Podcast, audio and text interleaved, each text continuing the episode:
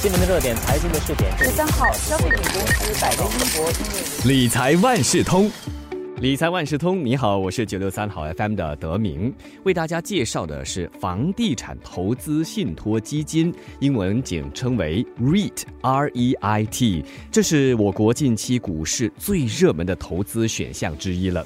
REIT 投资在房地产项目，这些资产所能带来的收入啊，就会定期的派发给持有者。所以啊，投资者在选购 REIT 的时候，必须考虑好几个因素，这和项目的出租情况有很大的关联。这一期的理财万事通，我就请华为媒体集团联合早报财经新闻记者王思颖和我们聊一聊，选购 REIT 的时候应该考虑哪些因素，高利率对 REIT 又有些什么影响，还有投资 REIT。有些什么风险？最重要的是，二零二三年可以关注的 REIT 领域又有哪些？思颖你好，德明你好。首先，请思颖说说吧，投资 REIT 时需要考虑的因素有哪些呢？我以举例的方式来说明，可能会比较容易理解。好，比如说，租户的组合是其中一个因素，也就是说，信托是否有多元化的租户，或是只依赖一个主要的租户。如果是仅有一个主要的租户，那投资者可能面临更高的投资风险。另一个因素是出租率，更高的出租率意味着信托的租金收入会更高。再者，投资者也可以选择关注信托的加权平均租赁期限，也就是 Will。更长的 Will 意味着信托的收入锁定期更长，能为投资者提供收入保障，尤其是在经济衰退的期间。除了这些以外，还有些什么因素会影响 REIT 的呢？高利率也会对 REIT 产生负面的影响。在这样的环境下，信托的利息支出或许会增加，进而影响他们可派发给投资者的每单位派息数额。高利率的环境也让增值收购成为一个挑战，因为信托必须支付更高的借贷利息，但他们通过租户得来的租金收入或许并不足够，因此。投资者在选择信托时的另一个考虑因素是信托有多少债务是属于固定利率的。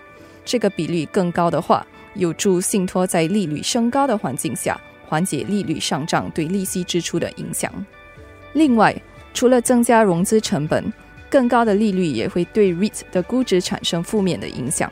如果投资者可以通过较低风险的定期存款，或收益率大约百分之四的六个月国库券，得到相同或稍微较低的收益，那投资者或许就要重新思考，他们是否要投资 REIT。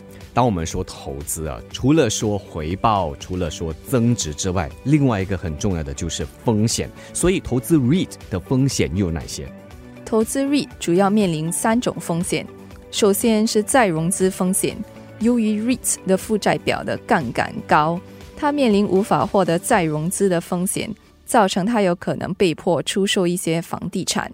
其次，REIT 也可能面临稀释风险，因为他们需要筹集资金进行收购，单位持有人的股权可能被稀释，导致每单位派息大幅下挫。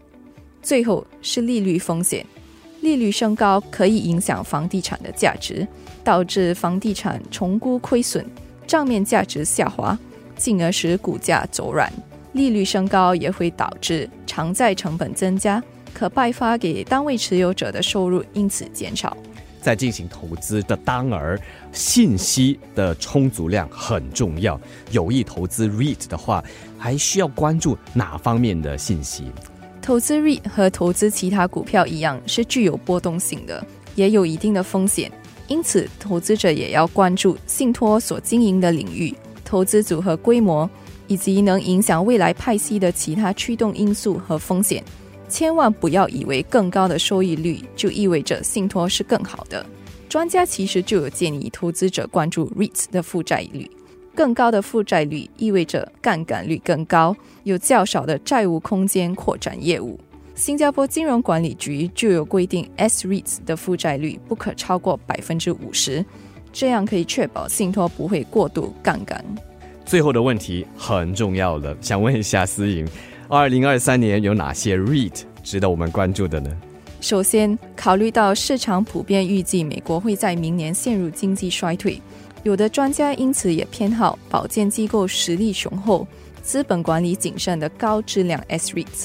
第二，在经济风险加剧的情况下，投资者也可以考虑医疗保健、零售等防御性更强的领域，或者是有多元化租户组合和强劲资产负债表的更大市值 REIT。嗯，我听说啊，这个酒店信托好像也不错，怎么样？对，酒店信托的表现其实是优于大市的，今年以来仅下挫百分之七点八，而且这种信托的表现较为突出。主要是因为多数经济体已经重新开放，旅游业也预计取得复苏，因此投资者可以多留意酒店领域的 REITs。毕竟，旅游需求的反弹预计能支撑客房平均收入的复苏，而客房平均收入的增加则有利于酒店信托的营收。再加上迈入二零二三年之际，中国全面重新开放，持续的积压旅游需求，和日本近期的重新开放。都有助于提振客房平均收入，这也是酒店信托强劲复苏的下一个阶段。今天特别邀请华为媒体集团联合早报财经新闻记者王思颖给大家介绍房地产投资信托基金，也就是 REIT，是近期啊在我们新加坡股市非常受到关注和欢迎的。所以啊，特别为大家介绍二零二三年这几个 REIT 是值得你来关注的。再次感谢思颖，谢谢。理财万事通每期提供你最需要知道的理财与财经知识。如果你想了解更多，可以到早报的 SG 搜索“联合早报财经专栏理财解囊”。我是九六三好 FM 的德明，我们下期再见。